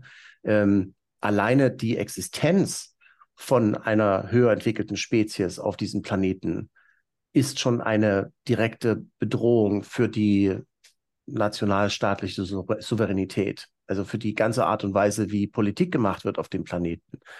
Ganz zu schweigen von den wirtschaftlichen Interessen, von der Bedeutung von Erdöl, ähm, die ja immer noch zu 30 oder weiß ich nicht, wie viel Prozent inzwischen sind, für, für also unsere Hauptenergiequelle sind. Und, und, äh, und, äh, und daran hängt ja auch die Bedeutung des US-Dollar am Erdöl und so weiter äh, wenn das jetzt überflüssig würde? Was ist mit den ganzen Energieunternehmen? Ja, was ist überhaupt, ich meine, diese Welt der, diese Welt der, der, der militärischen Geheimhaltung, äh, die ist ganz besonders da, ähm, besonders geheim und besonders streng, wenn es um geheime Technologie geht, mit der man äh, den, äh, den Gegner auskundschaften kann. Ich habe mal mit einem Horchfunker ähm, geredet, der unter strengster Geheimhaltung damals äh, die also elektronische Aufklärung gemacht hat. Und das war schon, das war schon viele Jahrzehnte her, dass er dort gearbeitet hat. Und der hat gesagt, also wenn du nicht abgehört werden willst und dann machst du dein Handy aus, damit dich keiner abhört, äh, dann kann ich nur drüber lachen. Weil wir haben damals schon Sachen gemacht, äh, die du dir nicht vorstellen kannst, die erst heute so langsam ähm, ins Gespräch kommen. Zum Beispiel die Sache mit Laserstrahlen an die, an die Fensterscheibe und dann werden da die Vibrationen ähm, äh, irgendwie ausgewertet, die von deinen, die von den Schallwellen aus deinem Mund an der Fensterscheibe ankommen und das wird dann wieder in Sprache zurückgewandelt. Das haben die alles schon vor 30 Jahren, 30, 40 Jahren gemacht. Er hat gesagt, wenn ich dich abhören will, dann höre ich dich ab. Punkt. Ja. Also, ich will damit sagen, ähm, es würde mich nicht wundern, wenn David Grush die Wahrheit sagt.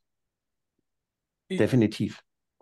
Im Zusammenhang mit all diesen Dingen, die wir jetzt wissen, ähm, auch durch das Gespräch mit Donald Raymond Schmidt, das ich geführt habe, der erzählt hat, dass natürlich das Militär gestreut äh, Fehlinformationen, äh, gezielt Fehlinformationen streut, wie du schon gesagt hast. Und auch ähm, im Zusammenhang mit solchen, mit Zeugen und Zeugenbefragungen etc. und Einschüchterungen der Zeugen erzählt hat. Es kann passieren, dass du vielleicht mal einen dummen Autounfall hast und dann bist du weg. So, glaube ich, hat das, so ungefähr hat das, ähm, hat das ausgedrückt. Habe ich mir auch so meine Gedanken gemacht es klingt halt wild verschwörerisch und damit muss man immer ein bisschen aufpassen, das ist mir auch völlig klar. Es sind halt einfach nur so die Gedanken, die einem kommen. Und äh, ich habe jetzt meinen Aluhut nicht hier liegen. Vielleicht kann mir Dean einen auf den Kopf äh, editieren im, im Schnitt später. Aber mir kam da in diesem Zusammenhang mit all diesen Dingen der Fall von äh, Philip Haney in den Sinn. Den kennen vielleicht einige noch. Ich habe es im englischen Podcast bei Flying Chariots The Rise schon mal angesprochen. Haney ist aktiv gewesen während der Obama-Regierung. Er war Mensch im, im Home Defense, wie nennt sich das? Jetzt habe ich es vergessen. Ähm, reiche ich nach oder wir blenden es hier ein. Ist im Alter von 66 Jahren aufgefunden worden auf einem Parkplatz am State Highway, schlag mich tot 16 in Amador County. Und er wurde tot am Straßenrand aufgefunden mit einer Schusswunde am Kopf. Für die Homeland Security hat er gearbeitet, genau. Ähm, und Haney hat ein Buch geschrieben, das heißt uh, See Something, Say Nothing, glaube ich. Und noch, noch ein äh, weiterer Titel dazu. Und in dem behauptet er, dass die Regierung im Kampf gegen den Terrorismus, darum ging es, untätig zuschaut. Unter anderem, da gab es noch mehr so Dinge, aber es ging unter anderem um diese Vorwürfe, dass die äh, US-Regierung untätig zuschaut, glaube ich, so wird es äh, formuliert. Ähm, dazu hat er auch einige brisante Dokumente irgendwie in die Hände bekommen, hat die auch, glaube ich, veröffentlicht oder irgendwie im, Buch dann auch ähm, gezeigt. Dann war er tot. Eines Tages war er tot. Und das war kurz bevor er sein zweites oder ein weiteres, ich weiß nicht, ob es, ob es schon mehrere Bücher gab vorher, ich habe es jetzt nicht im Kopf, ich habe es leider nicht da liegen, Leute. Ähm, ein weiteres Buch rausbringen wollte, wurde er dann tot aufgefunden an der Straße. Und um seinen Selbstmord gibt es natürlich viele Gerüchte und Conspiracies. Das ist äh, völlig klar, wenn es um sowas geht. Ähm, dann wieder, wieder äh, äh, Mirko immer so schön sagt, dann glüht der Aluhut natürlich. Aber wenn man so drüber nachdenkt, es ist halt schon äh, eine sehr merkwürdige Geschichte. Es wurde ein Abschiedsbrief gefunden in seinem Auto, glaube ich, vorne auf der Ablage. Da wurde später auch gesagt, das stimmt nicht, aber es gibt äh, Leute, die sagen, dass die, ähm, oder man kann nachlesen, dass die Familienmitglieder eben befragt wurden, die sagen, das war nicht seine Handschrift. Ich glaube, er saß erschossen auf so einem Campingstuhl. Leute, verbessert mich, ich habe es echt nicht mehr hundertprozentig im Kopf. Ich glaube, er saß auf so einem Campingstuhl neben seinem Wagen. Ich denke, er war nicht im Wagen, ich bin jetzt nicht ganz sicher. Also ohne Gewehr jetzt. Und ähm, sein einer seiner Schuhe lag ganz weit von ihm entfernt, von der Leiche entfernt. Ähm, was natürlich auch komisch ist, wenn er sich da einfach hingesetzt hat, um sich auszusuchen, dann steuert er wahrscheinlich nicht seinen, seinen Schuh irgendwo durch die Gegend. Und naja, bla bla, viel Gequatsche jetzt. Es war eine ganz komische Geschichte mit diesem, ähm, diesem Philip Haney. Und jetzt denke ich so drüber nach, wie gesagt, was äh, Donald Raymond Schmidt mir so erzählt hat und äh, was Grush selbst gesagt hat, dass er sein Leben irgendwie in Gefahr sieht. Jetzt haben wir Grushs Krankenakte und ähm, in den Newsberichten, die ich gelesen habe, deswegen habe ich dich, äh, dich vorhin gefragt, äh, äh, Robert, da war eben die Rede von Selbstmordgedanken oder lange Rede, kurzer Sinn. Und da habe ich mir gedacht, es wäre schon heftig, wenn man ihn jetzt irgendwo, wenn man jetzt irgendwo finden würde mit, ja, Tod. Naja, ist er, ist er, ich glaube, er ist eigentlich ein bisschen anderer Meinung. Jetzt Dann hätte man eine gute Erklärung. Ja, das ist eine gute Erklärung, das stimmt. Ja, Aber ich glaube, jetzt, nachdem er die Aussagen gemacht hat, äh, ist er ein bisschen sicherer als vor einem Monat. Ja. Das ist er natürlich, aber im Prinzip, wer würde, wer, würde er jetzt gefunden werden, tot, äh, wie gesagt, bitte nicht, dann, dann ähm, wäre es schon eine krasse Sache. Aber natürlich würden Leute dann aufstehen, würden sagen, hey, da stimmt was nicht. Aber was würde am Ende dabei rauskommen bei den ganzen Vorwürfen? Natürlich kann man der Regierung ja vorwerfen, da, da wäre was passiert oder die, die, haben da was gedreht. Aber wer kannst du nachweisen? Weißt du? Er wäre dann einfach weg. er bräuchte, er hat ja gesagt, er hat ja 40 Namen von Leuten, die in diesem Programm arbeiten.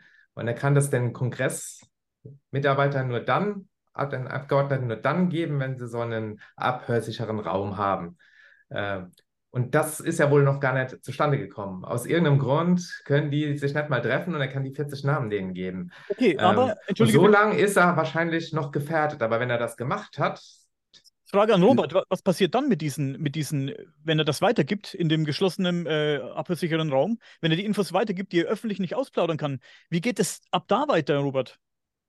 ähm, ich denke auch, das ist auch ein kleines Schattenspiel, was der, was der Kongress hier gemacht hat. Ne? Also Sie haben natürlich mit völlig zu Recht darauf hingewiesen ähm, und, und angeprangert, dass Sie behindert werden bei Ihrer Aufklärungsarbeit, indem Ihnen der Zugang zu diesem SCIF, äh, zu, zu, diesem abhörsicheren, zu dieser abhörsicheren Einrichtung verwehrt worden ist. Ähm, das ist völlig richtig, das ist anzuprangern, das ist falsch, das muss äh, geschehen können. Und ich denke aber, ähm, was ja auch rausgekommen ist inzwischen, dass äh, der Inspector General selbst schon mit diesen Leuten geredet hat, die äh, in diesen Projekten arbeiten, unter Eid. Und äh, dass auch ähm, Marco Rubio, der stellvertretende Vorsitzende vom Geheimdienstausschuss im US-Senat, selber auch angedeutet hat, dass er mit diesen Leuten selber schon gesprochen hat. Ähm, und äh, also das heißt, die Informationen sind wahrscheinlich schon beim Kongress. Sie sind nur noch nicht so offiziell beim Kongress, dass die dann daraus was machen können. Aber sie sind zumindest so konkret beim Kongress, dass die Kongressabgeordneten wissen, welche Gesetze sie als nächstes verabschieden müssen, damit sie als nächstes da äh, zu diesen Informationen kommen. Und ich meine, als im Dezember 2000 oder als sich das angebahnt hat, äh, sagen wir mal im April war es im April 2021, 2022, äh, dass der US-Kongress ein Whistleblower-Gesetz plant. Ja, da hat sich ja jeder gefragt, haben die nicht alle Untertassen im Schrank? Und jetzt ähm, im Nachhinein erfährt man, warum der US-Kongress dieses Whistleblower-Gesetz gemacht hat, weil es tatsächlich einen Whistleblower gab, der nach eigenen Angaben auch selber an diesem Whistleblower-Gesetz mitgeschrieben hat und dessen und, das, und dessen ähm, Auswertung oder, oder zu dem man sagen muss, dass der dass die Beschwerde, die er beim Inspector General der Geheimdienste eingereicht hat, wegen der Vergeltungsmaßnahmen, die er erlitten hat aufgrund seiner ersten Eingabe beim Inspector General, ähm, dass, äh, dass dieses Papier vom Inspector General dem US-Kongress äh, zugeleitet worden ist, und zwar genau in demselben Monat, in dem der US-Kongress angefangen hat, über dieses Whistleblower-Gesetz nachzudenken. Und das war äh, und in dieser Beschwerde oder in, diesen, in dieser Information des Inspector General der Geheimdienste hat er ja gesagt, er hat, hat der Inspector General gesagt, er hat diese Beschwerde tatsächlich für glaubhaft und für dringend befunden und sie deshalb an die Geheimdienstausschüsse weitergeleitet im US-Kongress. Dann kommt das im April, äh, in, wenn es April war, nagel mich jetzt nicht auf den Monat fest, aber es war, glaube ich, im April, ähm, an den, zum US-Kongress und im selben Monat verkündet der US-Kongress, dass sie das Whistleblower-Gesetz machen. So, und jetzt gucken wir uns mal an, was der US-Kongress jetzt gerade für Gesetzesinitiativen plant. Die nächsten Gesetze sollen sein, dass die Inhaber dieser Alien-Technologie eine Übergangsfrist von sechs Monaten bekommen, ähm, um diese, um Informationen darüber rauszurücken, ab Inkrafttreten des Gesetzes. Und es soll eine zentrale Stelle geschaffen werden, wo grundsätzlich erstmal alle UFO-Informationen veröffentlicht werden sollen und nur wenn ganz spezifische ähm, Informationen, ganz spezifische Sachverhalte dagegen sprechen, die die nationale Sicherheit betreffen, dann sollen sie weiterhin ähm, geheim bleiben. So, das sehe ich jetzt. Einerseits haben sie jetzt wieder so eine Art Gatekeeper-Funktion geschaffen, ja. Ähm, aber auf der anderen Seite müssen, müssen wir auch realistisch sein. Das müssen die natürlich machen. Selbstverständlich könnt ihr jetzt nicht alle UFO-Akten einfach so freigeben, die, die sich da in Jahrzehnten aufgehäuft haben, um Übersichtungen bei den sensibelsten Militärstationen, die du dir vorstellen kannst, aufgenommen mit der geheimsten Militärtechnologie, die es gibt. Das müssen die natürlich gucken, genau, was die da freigeben können und sowas. Und ähm, aber wenn wir jetzt diesen, diesen, diese Entwicklung logisch weiterverfolgen, weiter, weiterdenken, dann werden wir in einem Jahr ähm, eine völlig andere Debatte führen über UFOs. Weil dann, denke ich, werden die ganzen, es werden viele Informationen über die äh, historischen UFO-Fälle rauskommen. Es werden viele Dokumente rauskommen von Fällen, die wirklich nicht mehr geheim gehalten werden müssen. Zum Beispiel eben Malmstrom Air Force Base wo das UFO die Atomraketen deaktiviert hat. Aber es werden viele Sachen weiterhin natürlich geheim bleiben. Und dazu werden insbesondere jene Sachen zählen, die irgendeinen Rückschluss darauf zulassen, welche Art von Technologie die Amerikaner aus, der, aus den geborgenen Sachen entwickelt haben könnten. Ähm, ja, aber das ist ja völlig klar. Menschen ist es am interessantesten überhaupt zu erfahren, dass es außer also nichtmenschliche Wesen gibt. Wie sehen die aus? Gibt es die ja. wirklich? Und das, das sind Informationen, die nicht der nationalen Sicherheit unterliegen würden, sondern nur dann die Technik, die sie benutzen. So hatte das ja der Abgeordnete, wie heißt der, Tim Burchett oder so, formuliert. So, so, so, so, so sollte das Gesetz ausgelegt werden. Genau, genau. Aber wenn das passiert, dann ist ähm, dann ist die Büchse der Pandora, äh, die Büchse der Pandora ist schon geöffnet. Also das muss man sagen. Also das, der US-Kongress wird nicht mehr hinter das zurückgehen, was sie bis jetzt gesagt haben. Das ist unvorstellbar. Das ist nicht mehr denkbar. Das war vielleicht ursprünglich so geplant, dass sie dann die NASA mit ins Boot holen, die dann wieder so eine, so eine, so eine Beruhigung macht, so wie damals das Content Committee 1967 äh, äh, nach dieser Anhörung im US-Kongress, die ihr vorhin erwähnt habt, als der öffentliche Druck so groß war, ähm, und Blue Book zusammengedampft worden war auf, auf, eine, auf eine Aushilfe und, und eine Vollzeitsekretärin. So. Äh, daraufhin hat es ja diese Anhörung gegeben im US-Kongress und daraufhin hat der Kongress gesagt, so, wir müssen jetzt hier einen objektiven Untersuchungsausschuss einberufen und das war dann der Edward Conten von der Universität von Colorado, der, von dem sich dann später herausgestellt hat, dass der äh, von vornherein das Ziel hatte, das Thema lächerlich zu machen. Und das hat ja dann auch dazu geführt, dass Blue Book komplett eingestellt wurde und äh, dass das Thema jahrzehntelang in der Versenkung verschwunden ist. Dazu wird es wahrscheinlich nicht mehr kommen. Also dann ist die Frage, wozu wird es dann kommen? Und darüber mache ich mir gerade im Moment auch viele Gedanken, weil einerseits ist es ja jetzt schon abzusehen, dass die Existenz einer nichtmenschlichen Intelligenz auf unserem Planeten, die uns überlegen ist, jede Menge Potenzial bietet, um darin ein, eine Gefahr zu sehen, um sie als Gefahr zu stilisieren und als ein Vorwand zu, zu äh, gebrauchen, ähm, dass man jetzt dringend neue Waffen im Weltraum braucht, dass man das Weltraumprogramm aufbohren muss, dass man die Space Force erweitern muss, dass man viele neue geheime Verträge mit Rüstungsunternehmen machen muss äh, über Satelliten, die mit Laserstrahlen eine Fliege ähm, auf Zeta Reticuli erlegen können oder so. Ja, ähm, also das heißt, das wird sicherlich genutzt werden vom Militär, äh, vom militärisch-industriellen Establishment, um die Notwendigkeit zu begründen, dass die Regierung jetzt noch mehr Geld ausgeben muss, die dann natürlich, das dann natürlich in privaten Taschen landet. So, das ist das eine. Ähm, aber die andere Sache ist auch, dass man sich überlegen muss, auf welche Art und Weise so eine Technologie, wenn sie denn geborgen wurde, ähm, überhaupt freigegeben werden könnte. Also ähm, mit was sind denn, also wenn, wenn du dir jetzt mal anguckst, wie könnten denn solche, Flug, ob solche, solche Flugeigenschaften erklärbar sein, wie das von dem Tic-Tac-Vorfall 2004?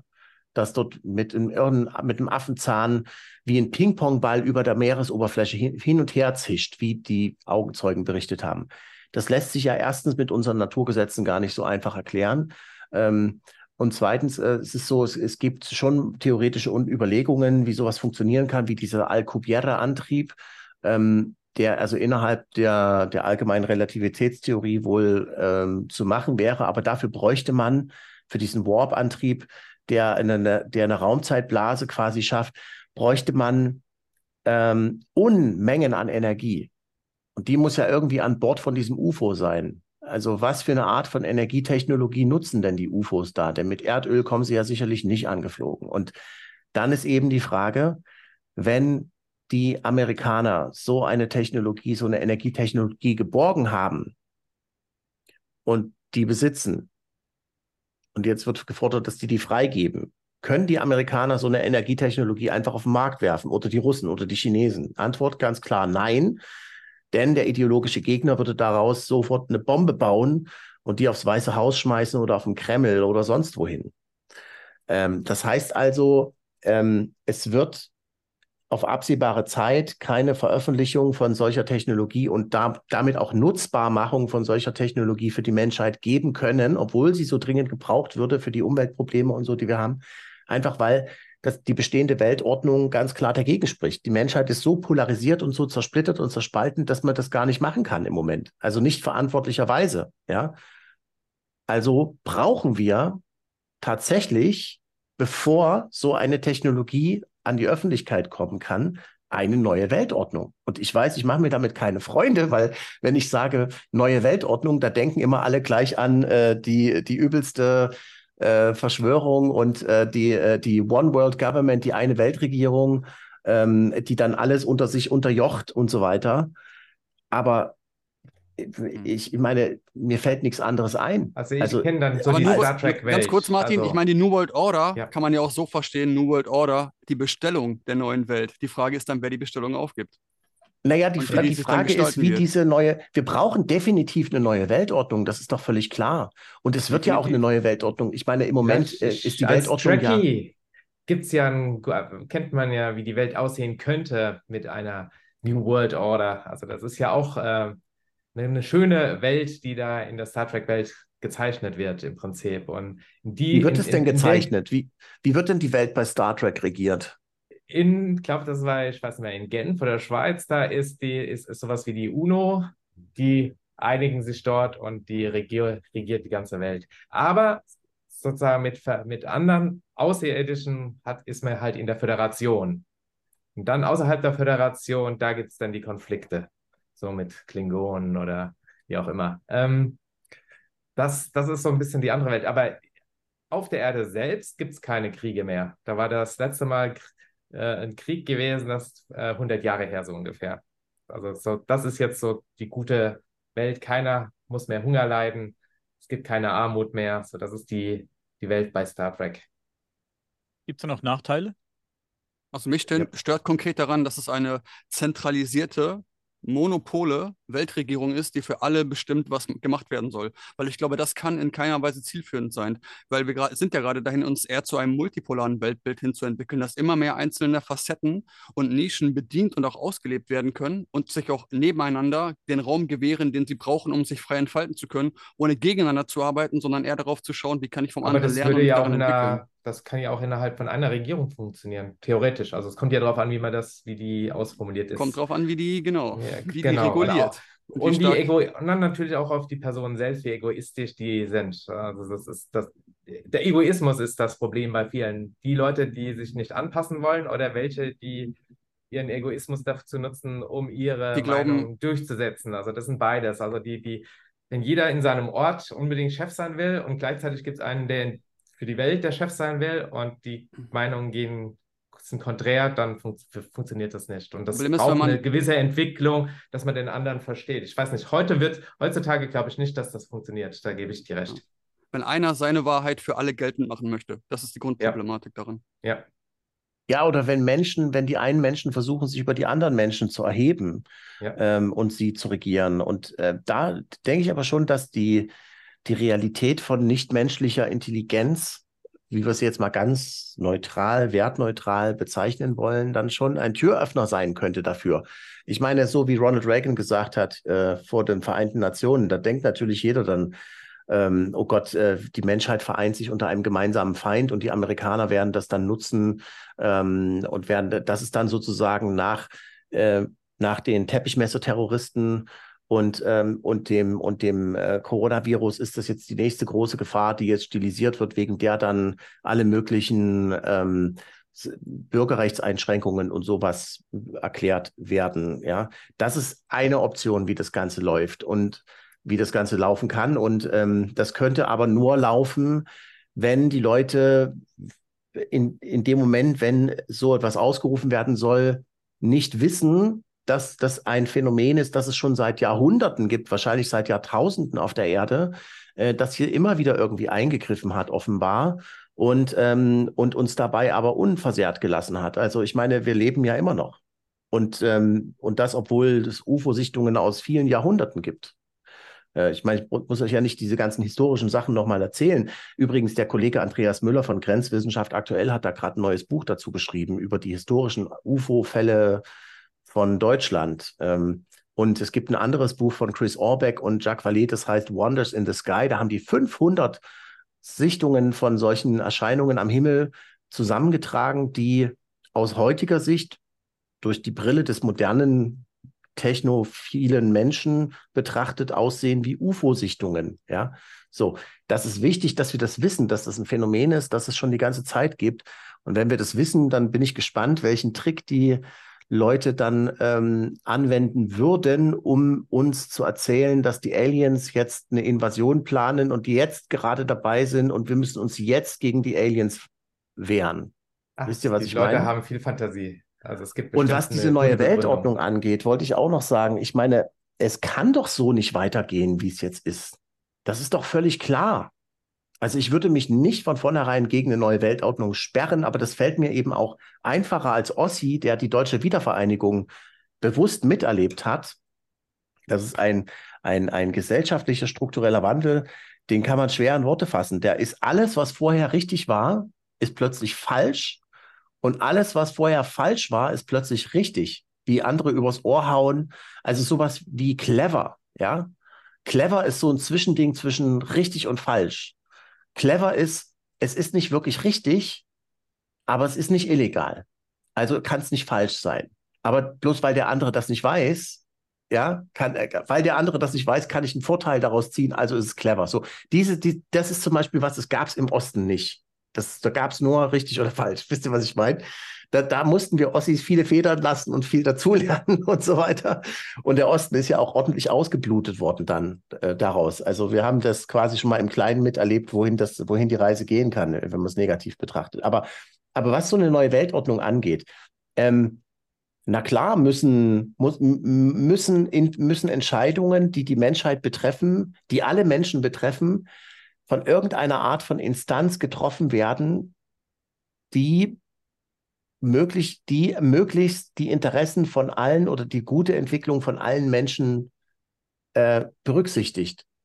Wie könnte man sowas machen? Vielleicht mit künstlicher Intelligenz oder so. Dass eine künstliche Intelligenz die Wirtschaftsströme analysiert, so eine Art, so eine Art äh, Künst, so eine Art Siri Price Waterhouse Coopers oder so. Oder wisst ihr, die dann sagen, okay, also hier werden jetzt in Afrika werden jetzt äh, so und so viel Tonnen äh, ähm, Lithium frei, äh, die könnten wir jetzt dorthin schicken, wo es gerade gebraucht wird oder sowas. Ähm, und also das heißt, natürlich die, also zwangsläufig ist die, ist die, die logische Weiterentwicklung so eine Art Zentralisierung von ähm, Regierungsgeschicken. Aber das birgt natürlich die große Gefahr, selbstverständlich, dass das missbraucht wird von, ähm, von, äh, von mächtigen äh, Institutionen für eigene Zwecke. Das ist völlig klar.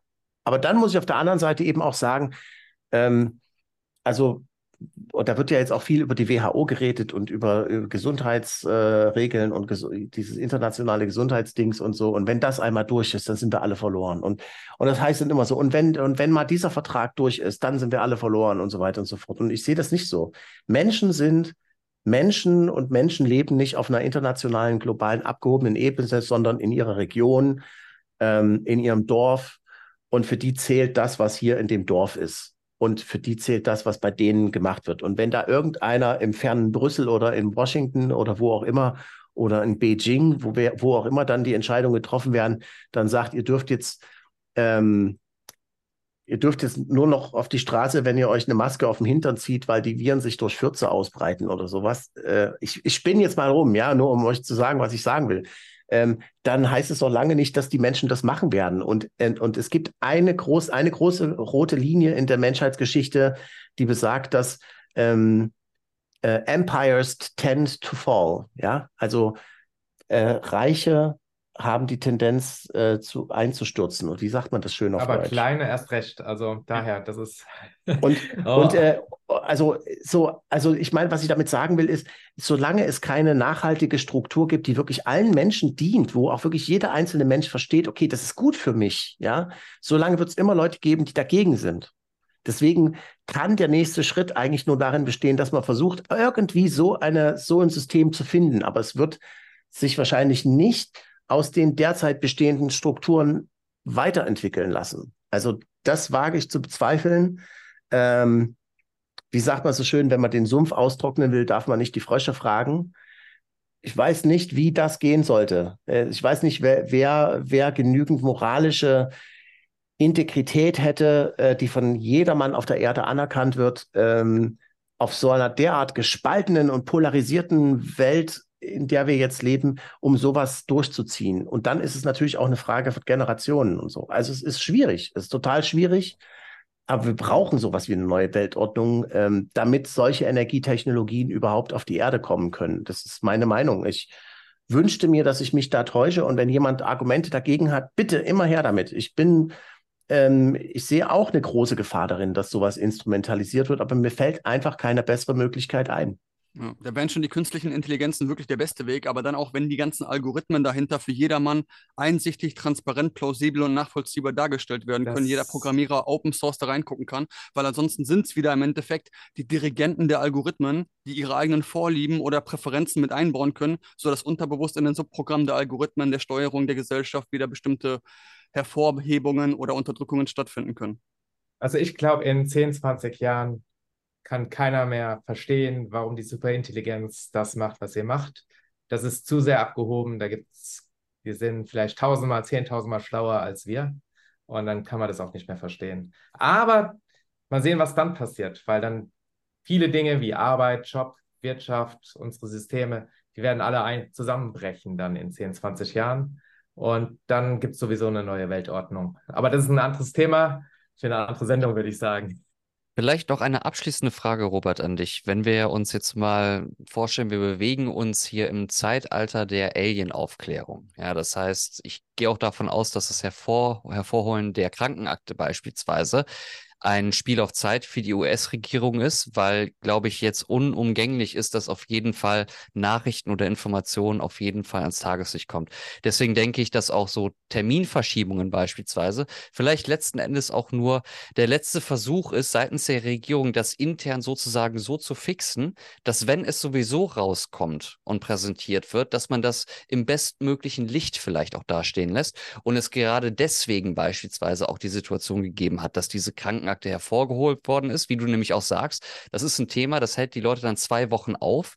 Vielleicht auch gerade da wieder zwei Wochen genug intern für Regierungsseiten, um vielleicht Sachen noch mal ein bisschen besser dastehen zu lassen, wenn es sowieso unumgänglich ist. Grundsätzlich die N24-Dokumentationen aus den letzten 20 Jahren haben immer wieder gezeigt, da wurde gefragt, wann stoßen wir denn jetzt auf Leben? Ja, da wurde dann gesagt, in 20 Jahren, in 30 Jahren, vielleicht in 50 Jahren. Jetzt mit dieser konkreten Entwicklung, wo befinden wir uns auf der Zeitleiste? Wann werden wir wirklich classified sozusagen dann alles bekommen? Und es muss nicht mehr alles sein, aber zumindest eine offizielle Bestätigung, dass hier auf jeden Fall etwas vorhanden ist, was nicht von uns ist. Wann können wir damit rechnen? Also wir stehen kurz vor dem großen Knall, denke ich. Ähm, allerdings wird natürlich versucht, dieser Knall abzu diesen Knall abzumindern. Ich habe jetzt aus mehreren Mündern informiert, von mehreren informierten Stellen gehört, dass es da tatsächlich schon Überlegungen gegeben hat bei den Amerikanern, wo Experten zusammengekommen sind, die sich überlegt haben, auf welche Art und Weise könnte man das der Menschheit mitteilen. Und alle haben sie abgeraten, haben gesagt, es ist nicht im Interesse der Menschheit, dass sie das erfährt. Ähm, auf der anderen Seite sind die Enthüllungen jetzt derart gewaltig und die Entwicklungen, die, die politischen Prozesse, die jetzt in Gang gekommen sind in den USA und auch nicht nur in den USA, sondern auch in anderen Ländern, dass ich mir nicht vorstellen kann, wie das so einfach jetzt wieder anzuhalten ist. Also das führt zwangsläufig zu einer Art Bestätigung, dass wir nicht alleine sind. Ich hoffe, die Leute haben auch einen Plan, wie sie das machen. Denn ich weiß noch, wie dieser ontologische Schock für mich war, also die völlige Erschütterung aller Glaubenssysteme, als, als mir 2007 klar geworden ist, scheiße, da ist was dran mit den Aliens, äh, also mit den, mit den UFOs. Ich glaube ja nicht mehr, dass es Aliens sind. Ähm, und das war, da war ich, da wurde mir komplett der Boden unter den Füßen weggezogen. Und ich habe mich völlig orientierungslos gefühlt und wütend. Und ich war ähm, in der Zeit auch sehr anfällig für alle möglichen anderen Verschwörungstheorien. Weil du dann, wenn du einmal, weil du das ist wie wenn wer einmal glaubt, wer einmal lügt, dem glaubt man nicht, wenn er auch die Wahrheit spricht. Ja, und jetzt stell dir das mal auf einer Regierungsebene vor. Deine Regierung hat dich Zeit deines Lebens angelogen. Da kannst du doch nie wieder trauen, diese Regierung. Was passiert denn dann? Wem vertraust du dann? Wer wird dann dieses Vertrauen für sich gewinnen können? Und wie? Und wofür wird er das nutzen? Und so. Also das, das, da sehe ich ein großes, Konfliktpotenzial, große, große Gefahr auch für, die, für das Bestehen von staatlichen Institutionen. Und weißt du, apropos, die reden hier in Deutschland über äh, verfassungsrelevante Delegitimierung des Staates oder irgendwie sowas. Äh, da, da werden jetzt, wenn Leute die Regierung kritisieren, werden sie werden sie vom Staatsschutz beobachtet, ja. Musst dir mal überlegen. Und, aber, aber dieses Thema hat einen, einen viel gewaltigeren Sprengstoff für den sozialen und gesellschaftlichen und politischen Zusammenhalt als diese ganzen anderen Sachen zusammen. Ähm, und ich würde mir wünschen, dass man das mal ernst nimmt auf einer hohen politischen Ebene und dass man dieses Problem mit der gebotenen Ernsthaftigkeit, aber auch Transparenz angeht. Äh, und zwar deshalb transparent, weil man den Leuten ja auch erklären muss, wieso man denen das die ganze Zeit nicht gesagt hat und was da alles auf dem Spiel steht und, und wie man das jetzt in Zukunft besser machen will. Es muss sich ja etwas verändern. Irgendwas muss sich verändern. Ähm, und ähm, das wird so kommen. Das ist nicht, weil ich das sage oder die Leute dazu aufrufe oder irgendwas oder zu einer Revolte oder gar nicht. Aber ich sehe das große, die, die große Herausforderung, wie wir diesen Moment meistern, global. Wie, wie wir dann, wie die Menschheit kollektiv damit umgehen wird. Da, se, da sehen, wie gesagt, die Exosoziologen Andreas Anton, Michael Schetsche, die sehen da gewaltige Umbrüche, Umstürze, blutige Revolutionen quasi voraus, ja, äh, militärische Konflikte.